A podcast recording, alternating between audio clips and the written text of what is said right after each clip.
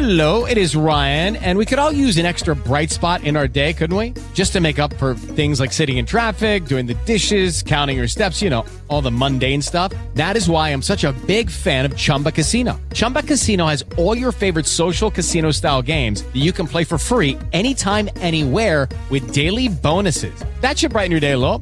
Actually, a lot. So sign up now at chumbacasino.com. That's chumbacasino.com. No purchase necessary. VGW Group. Void were prohibited by law. See terms and conditions. 18 plus.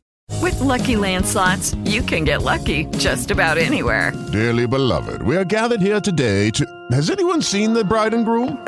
Sorry, sorry, we're here. We were getting lucky in the limo and we lost track of time. No, Lucky Land Casino, with cash prizes that add up quicker than a guest registry. In that case, I pronounce you lucky. Play for free at LuckyLandSlots.com. Daily bonuses are waiting. No purchase necessary. Void where prohibited by law. 18 plus. Terms and conditions apply. See website for details. Imaginaros que fuéramos olas. Una ola que tiene un nivel de conciencia elevado sabe que está hecha de mar y por tanto ve a otra ola, sea más alta, más baja, más ancha, más delgada, y la reconoce como de la misma naturaleza y por tanto sería absurdo que tú atacaras a algo que es de tu misma naturaleza. Pero ¿qué pasaría si la ola se hubiera olvidado de que está hecha de mar y solo se fijara en su forma y dijera yo soy una ola y tú eres una ola diferente y no hay nada que me una a ti en la distancia?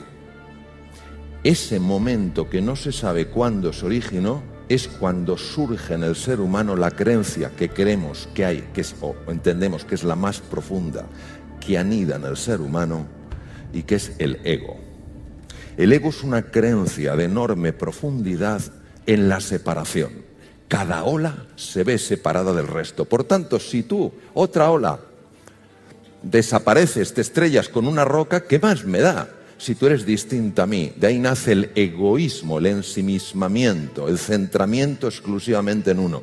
Pero si yo reconozco que tú, hola, vas a estrellarte contra una roca, pero entiendo que tú y yo somos unidad porque somos océano, ya me importa y jamás te podrá hacer daño. Esta creencia se genera muy pronto en el ser humano, probablemente va de generación en generación y nacemos con ella y tiene un arraigo importantísimo a nivel del cerebro.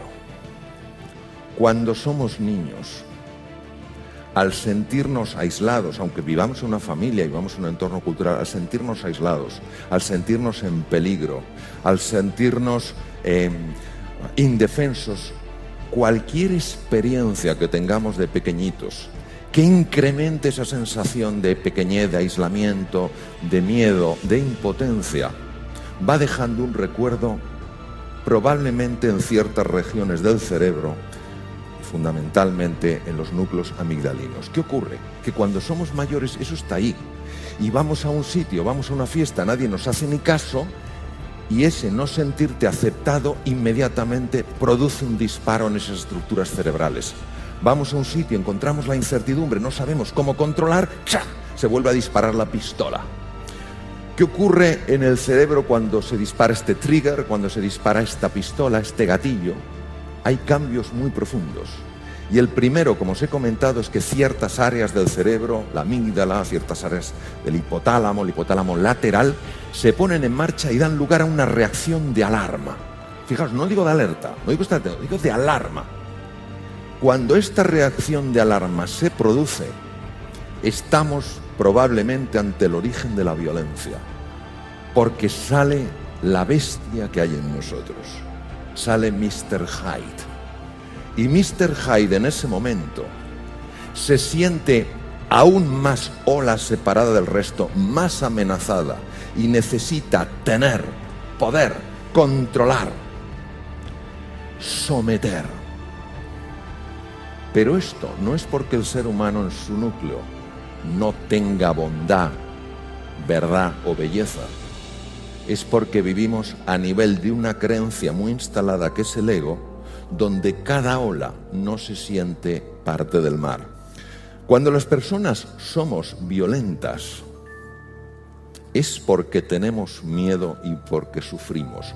Detrás de todo acto de, de agresividad hay una persona que sufre y que muestra su sufrimiento curiosamente haciendo sufrir a los demás.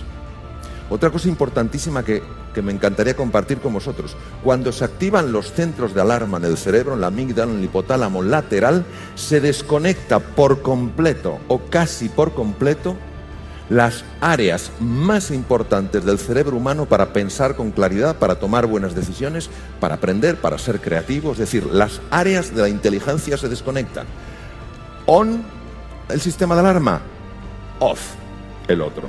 El budismo no es una eh, religión en el sentido eh, habitual que utilizamos, aunque religión viene de religare, que es volver a unir lo separado, es una filosofía. Y los budistas, Sakyamuni Buda, el príncipe Gautama Siddhartha, fueron grandes y son grandes investigadores de la mente. Yo he tenido algunos maestros budistas que me han ayudado a entender eh, aspectos de la mente. Y fijaros qué interesante, su receta, su camino en siete pasos para ir reduciendo el poder que esa creencia tiene en nosotros. No te sientas ofendido. Libérate de la necesidad de ganar. Libérate de la necesidad de tener razón. Libérate de la necesidad de sentirte superior. Libérate de la necesidad de tener más y más.